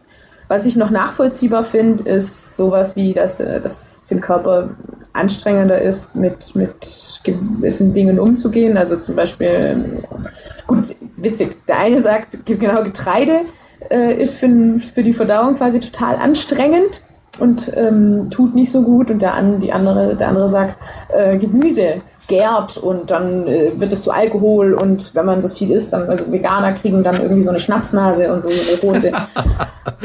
also Leute, solche Sachen werden da, werden da erzählt, ah, was dann aber tatsächlich stimmt weiß ich, also kann ich ehrlich gar nicht so wirklich beantworten. Ich mache es, wieder eine so eine Sache, wo ich sage, ich mache es für mich so, wie es irgendwie, wie mir es richtig vorkommt. Ich, ja, ich habe auch mal versucht, so ein bisschen über die, die, den geschichtlichen Weg dahin zu gehen und mal, zu über, äh, mal so ein bisschen geforscht, wie, wie man sich früher ernährt hat. Was aber auch wieder nicht vielleicht gar nicht so gut funktionieren kann, weil der Mensch sich ja auch verändert im Laufe der Zeit und wir da auch wieder eine gewisse Ernährung hatten. Ähm, ja, ja, also da kann man ja wunderbar seine, seine Freunde und Kollegen zum Koma-Knabbern einsetz, äh, ein, einladen. Ja, äh, nur noch Gemüse und dann, ja, sonst geben sich die Jugendlichen ja immer diese, die Kante, ja, das können sie jetzt auch gerne mit äh, Karotten, so, Salatköpfen. ja. Okay, aber das ist auch eine interessante, äh, also das würde mich ja tatsächlich mal interessieren, ob wird man von äh, zu viel Gemüse betrunken. Das ist, das ist auch keine schlechte Idee. ähm, es gibt ja noch so ein paar ja. kle kleinere ähm, Projekte, ähm, so Urban Gardening oder oder die die die ähm, Gardening Guarela, ja, also von wegen man man äh, geht entweder auf einen alten Parkplatz oder auf ein altes Feld oder auf ein leerstehendes Gebiet, ein Grundstück und pflanzt dort Sachen an beziehungsweise pflanzt sie dann in irgendwelchen Kästen an und macht dann quasi sein eigenes kleines Feld da auf, so ungefähr. Das ist so mhm. Urban Gardening oder eben, einfach nur jetzt so als Erklärung, falls es Leute nicht wissen, ähm, äh, die äh, Gardening Guarela oder ähm, heißt, glaube ich, noch mal ein bisschen anders, also gibt's noch in anderen ähm, anderen Bereichen, äh, die werfen, also es, es gibt die Pflanzen einfach im öffentlichen Raum ähm, pflanzen die von mir aus Tomaten an oder einfach nur ganz normale Stiefmütterchen, ist vollkommen egal, wollen also äh, den, den städtischen Raum einfach verschönern. Theoretisch dürften sie das nicht. Was heißt theoretisch? Sie dürfen es nicht. Ähm, es ist nämlich nicht erlaubt, äh, seine Stadt in dem Sinne zu verschönern, dass man jetzt seine eigenen, ähm, also beziehungsweise für die Stadt dann irgendwelche Pflänzchen da aufstellt, sondern das soll die Stadt selber machen, warum auch immer. Ähm, was hältst du von solchen Projekten? Macht das Sinn? Vor allem in einer Großstadt? Ich meine, wir leben ja jetzt größtenteils alle in einer Großstadt. Die, äh, es gibt relativ wenig Leute, die noch auf dem Land leben, weil, weiß ich nicht, ist fußgängiger, wenn man mitten in der Stadt wohnt. Ähm, was, was hältst du von solchen Projekten? Macht sowas Sinn oder sollte man doch lieber sagen, naja, also die Luftverschmutzung da und äh, das ist alles nicht unbedingt gesund, wenn man das da unbedingt da anpflanzt? Finde ich, ich finde es total cool. Einfach auch aus dem Grund, weil es in die, in die Städte so ein bisschen wieder reingetragen wird. Und es gibt da die ähm, Transition Towns, weiß nicht, ob dir das was sagt, die, die, wo das ja auch das Thema ist, die haben da, da gibt es so kleine und größere Gemeinden, die haben äh, eben gerade auf so, so Gemeindefläche Gärten angelegt, wo jeder hin kann und ernten kann. Es wird dann quasi mit Gemeindegeldern bezahlt und jeder kann da hin und kann sich seine Sachen holen. Ich finde das super. Das ist, ähm, wenn man mal so einfach mal überlegt, was für Menschen eigentlich so, so existenziell ist, dann ist das, da steht es ja ganz, ganz weit oben ist mhm. das Thema Ernährung. Und deswegen finde ich es wichtig, dass das mal wieder in, in den Fokus zurückrückt und man sich nicht immer nur beschwert, dass die Sachen so viel kosten. Finde ich auch dann wichtig, beim, wenn man mal über, also wenn man Bio und nicht Bio vergleicht, finde ich eigentlich total witzig oder absurd auch so ein bisschen, weil es ist ja ein ganz anderes Produkt. Und das ist dann irgendwie heißt, ja, aber Bio ist viel teurer. Aber es ist ja auch was anderes, kriegst ja auch was anderes dafür. Und ähm, da so ein bisschen, ähm, ja, so ein bisschen dieses, dieses Gefühl und dieses, dieses Bewusstsein zurückkriegen, wo diese Sachen herkommen, finde ich wichtig und sinnvoll. Ich hätte auch große Lust, sowas mal hier zu machen. Ich wohne selber auch in der Stadt, wobei es so ist, ich, also, ja, eigentlich ist es ziemlich zentral, aber ja, hier in der Gegend ist ähm, ja, Stadt und Provinz nicht so weit auseinander. Also das ist irgendwie fast gleichzeitig in der Stadt und am Stadtrand, obwohl es eine größere Stadt ist. Ähm, und ähm, ja, ich bin da auch ganz, ganz froh, dass es bei uns eigentlich so in der Gegend schon, glaube ich, eher präsent ist. Wir haben zum Beispiel einen riesengroßen Markt immer in der Stadt, ähm, jede Woche, wo es sehr, sehr viel Bio auch gibt, finde ich, finde ich sehr auffällig ähm, hier in dieser der Stadt. Und ich, wir haben zum Beispiel, wo ich jetzt wohne, da gibt es auch äh, wie so einen kleinen Park direkt quasi vor der, vor der Tür. Und es ist höchst faszinierend, was da so alles gemacht wird. Also die, die reißen da manchmal Sträucher raus und pflanzen wieder neue rein. Ich habe es noch nicht rausgekriegt, warum die das machen. Ich habe manchmal das Gefühl, bei uns vor der Tür findet eine, so, eine, so eine Beschäftigungsmaßnahme stand, einfach nur, damit man was zu tun hat. Das ist total witzig. Und ständig sind die da am Mähen und ich habe mich juckt so ein bisschen in den Fingern da ähm, ähm, in der Richtung mal was zu machen, dass man da eben nicht einfach nur dieses Gras dann hat und und das quasi essbar zu machen. Sagt man manchmal so, essbare Stadt gibt es ja, gibt's mhm. ja auch inzwischen in so ein paar. Mhm. Finde ich total cool. Ich meine, warum nicht? Wir haben ja in den Städten auch Pflanzen rumstehen, weil Bäume rumstehen, also im besten Fall. Ähm, aber das meiste davon kannst du halt nicht essen, weil, wenn's, weil die Sachen, ich vermute mal, dass es deswegen ist, weil die dann halt auch Sauerei machen oder Wespen anlocken und sowas ist dann manchmal wieder ein Thema.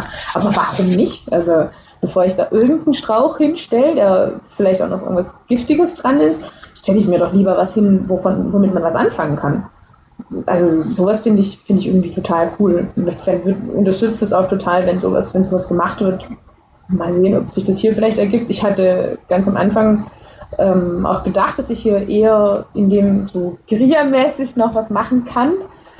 Aber ich kann jetzt meine, meine Gartenlust am eigenen Garten und in einem Gemeinschaftsgarten noch austoben. Wahrscheinlich, wenn das nicht gewesen wäre, wäre ich wahrscheinlich eher in die Richtung gegangen. Und ich möchte es auch so ein bisschen in die Stadt versuchen reinzutragen. Wobei der Gemeinschaftsgarten zum Beispiel, wo ich, wo ich mit dabei bin, ist auch nur fünf Minuten von der Stadt entfernt. Und was das angeht mit den, mit den Abgasen, das, ja, da hat man vielleicht auch ein zu romantisches Bild davon, wo die anderen Sachen wachsen. Weil, wenn man mal wirklich guckt, wenn man aus der Stadt rausfährt, ich meine, wenn man in der Stadt ist, da wächst ja vielleicht nichts dann denkt man ja klar, das kommt dann irgendwo her, wo keine Stadt ist. Aber da gehen genauso große Straßen dran vorbei. Und von dem her, ich weiß nicht, ob sich so viel schenkt, was das angeht. Ich habe da jetzt auch keine genauen Erhebungen oder keine, keine Daten im Kopf, inwieweit es einen Einfluss hat, wenn da ähm, eine Straße direkt daneben verläuft. Mhm. Ja, es, es, es gibt ja, ja noch äh, so ziemlich coole äh, Heimgärten für Fenster. Also wirklich, dass man äh, wie mhm. in New York in, einer, in einem riesigen äh, Wolkenkratzer äh, sitzt und äh, dass man dann für das Fenster so mehrere umgedrehte Flaschen, abgeschnittene Flaschen mit kleinen Setzlingen ja. drin hat.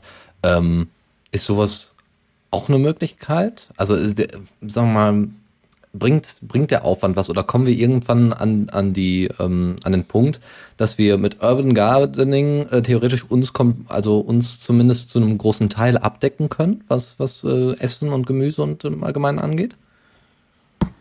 Ja, ich glaube, es macht Sinn, auch so kleine Flächen zu nutzen, wenn man das möchte. Und vielleicht kommen wir da in auch gar nicht drum herum, einfach effizienter solche Sachen zu nutzen. Und warum auch nicht? Ich meine, wenn es einen jetzt nicht stört, dass da Flaschen im Fenster hängen, dann, dann spricht ja eigentlich gar nichts dagegen. Warum das nicht einfach machen? Wir haben hier einen eigentlich relativ kleinen Garten direkt am Haus und gerade heute äh, war es wieder krass, weil irgendwie haben wir da wahnsinniges Glück, weil bei uns die Sachen teilweise einfach so wachsen. Also wir werfen quasi Kartoffeln auf den Kompost, weil wir denken, da wird nichts mehr draus und haben jetzt festgestellt, dass da lauter kleine frische Kartoffeln ähm, gewachsen sind. Auch nicht schlecht. Und haben so einen, auch so einen Turm, also aus Gitter quasi, wo, wo Erde drin ist was ja sehr wenig Platz braucht, dadurch, dass es ein Turm ist, wo wir auch Kartoffeln reingesetzt haben, also quasi in mehreren Ebenen. Und da sind auch, also die sind nicht jetzt riesengroß, ähm, zumindest die, die ich bisher raus habe. Kann sein, dass da weiter unten noch größere sind, aber das ist ja schon mal was. Und gerade sowas, so Kartoffeln zum Beispiel, das ist ja was, was einen unheimlich satt macht. Das ist sehr, sehr, eigentlich total effizient eigentlich so, wenn man, wenn man sich wirklich ernähren will und wenn man davon satt werden will. Und das ist eigentlich äh, easy. Und du kannst theoretisch auf einen, auf Balkon, hm, kannst du dir ja so einen, so einen Behälter oder so ein, im Prinzip auch ein, musst du einfach nur so einen, so einen Sack mit Erde, mit Anpflanzerde aufschneiden, Kartoffeln reinlegen und warten. Das, und dann wachsen da Kartoffeln. Das ist, scheinbar kann man das auch mit, irgendwie mit Stroh machen. Man braucht noch nicht mal unbedingt Erde. Habe ich jetzt vor kurzem gelesen. Habe ich aber noch nicht probiert. Aber solche Sachen funktionieren. Ich habe ein Buch, das nennt sich ähm, äh, Selbstversorgung vom Balkongarten oder so. Mhm. Das hatte ich mir mal zugelegt, als es noch nicht sicher war, ob wir hier einen Garten haben können. Und da steht es auch zum Beispiel relativ detailliert drin, wie viel Erde man dann quasi braucht für eine Tomate oder für Radieschen oder was auch immer. Um, ich habe jetzt auch unseren, unseren Fenstersims zum Beispiel genutzt, um Salat da anzupflanzen. Das sind Sachen, die brauchen eigentlich ganz, ganz wenig Platz und es funktioniert. Und warum soll man es nicht machen, wenn, wenn man Freude dran hat und wenn man das möchte? Das ist, glaube ich, dieses, dieses ganz, diese ganz allgemeine Sache, dass man die Dinge ähm, versucht, das, was da ist, besser zu nutzen. Mhm. Der, der Platz, der da ist zum Beispiel.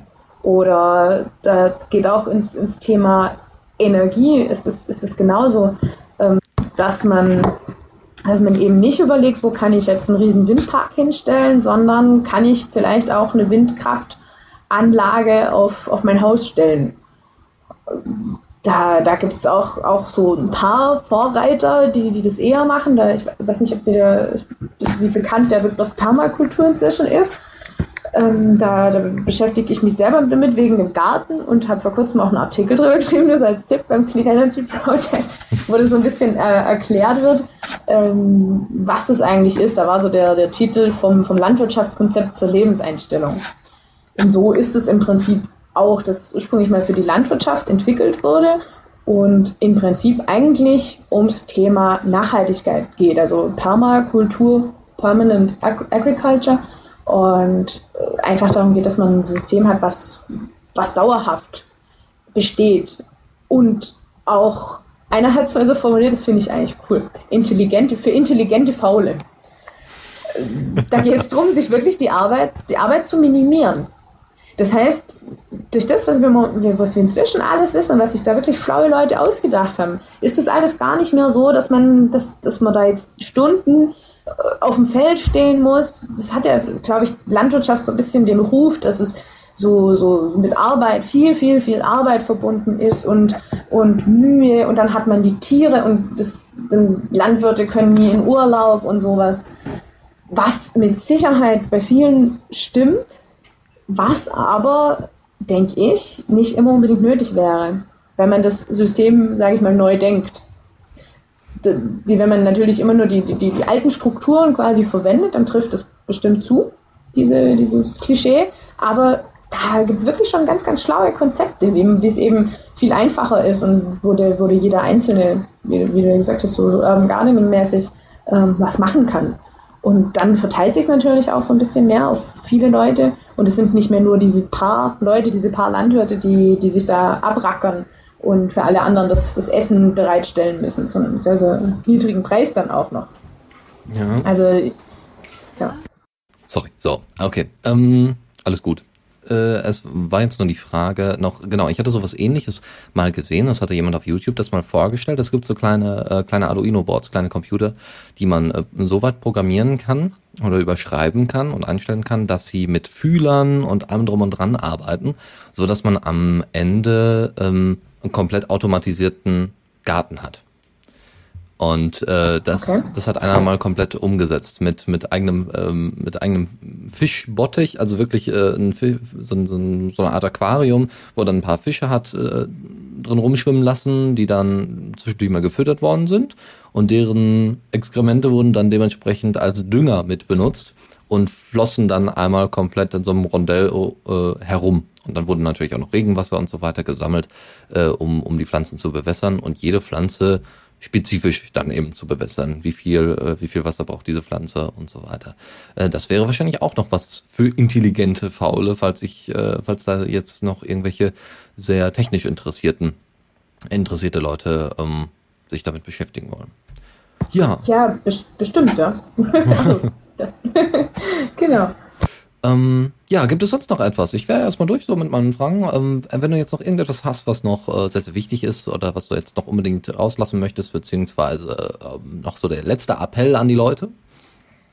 Mm, eine Sache vielleicht noch, dass es, wenn man, ja, ich habe so ein bisschen überlegt im Vorfeld, wenn es wirklich so das Thema ist, Welt retten, ich habe ja gesagt, ich, ich sehe das eher so, dass das, das sehr speziell ist, dass es jeder für sich wissen muss, was er da, was er da machen möchte und dass man das auch nicht so pauschal sagen kann, das ist jetzt die, die Strategie, wie macht man das, sondern dass man eher, dass es, glaube ich, wichtiger ist momentan, dass man überhaupt erstmal so Fragen stellt Und eine Sache, die ich sehr, sehr, sehr wichtig finde und sehr, sehr cool ist, dass sich da verschiedene sagen wir, Gruppierungen so bilden. Ich habe vorhin erwähnt die Transition Towns, die Transition Town Initiative. Das sind inzwischen ganz, ganz viele und auch ganz, ganz verstreut, auch in Deutschland.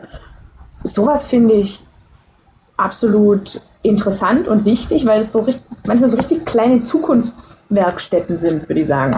Mhm. Ähm, sind, ich bin jetzt auch seit einem halben Jahr mit dabei.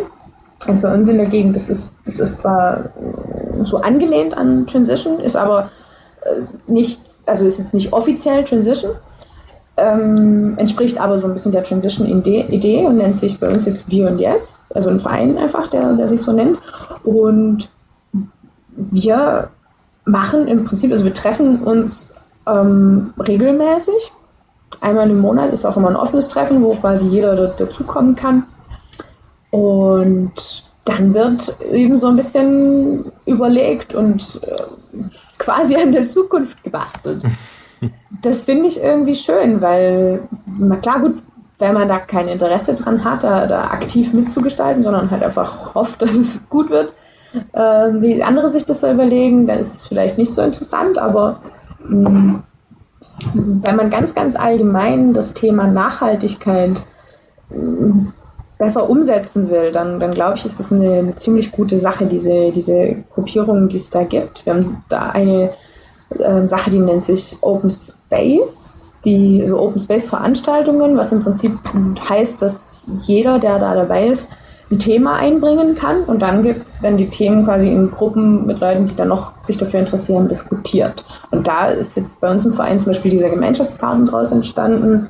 Und hm, da haben jetzt mehrere Familien, ich weiß die genaue Zahl nicht, ähm, Bienenvölker quasi bei sich aufgenommen und, und lauter so Sachen. Und da habe ich gemerkt, wenn Leute die richtigen oder wenn überhaupt Leute zusammenkommen, äh, dann, dann entstehen da ganz abgefahrene Sachen.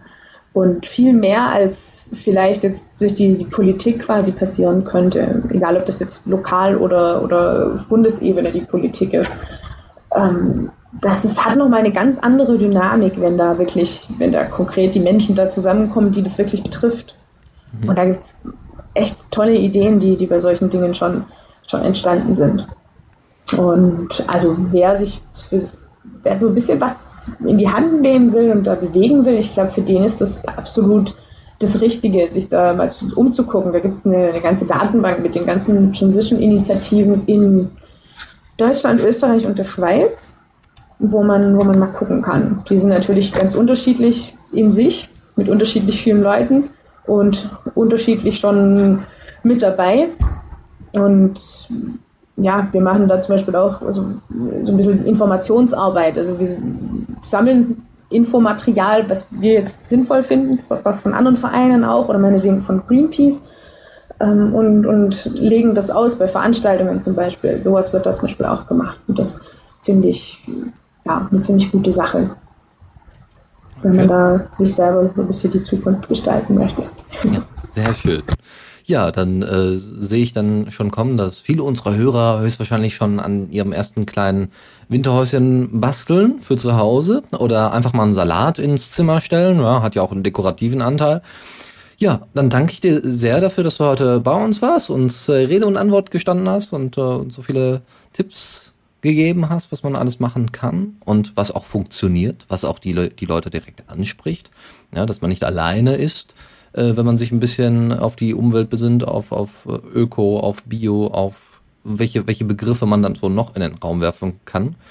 Und dann ähm, hoffe ich, dass du noch viel Erfolg mit deiner Arbeit hast und äh, wir uns sicherlich noch mal irgendwann wiederhören.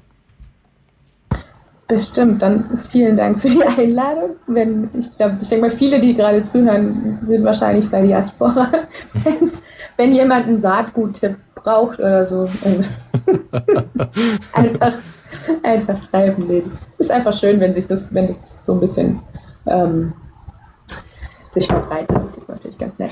Klar, genau. ansonsten einfach den Nachbarn fragen, ja, solange es noch erlaubt ist, äh, bei Saatgut ja, richtig, den richtig. Nachbarn fragen. Okay, wunderbar. Gut, dann Gut. danke und äh, dann äh, hören wir uns sicherlich mal wieder, wenn, wenn, vielleicht wenn du irgendwie ein größeres Projekt hast und ähm, bis dahin, Dann Genau, sehr gern. einen schönen Abend.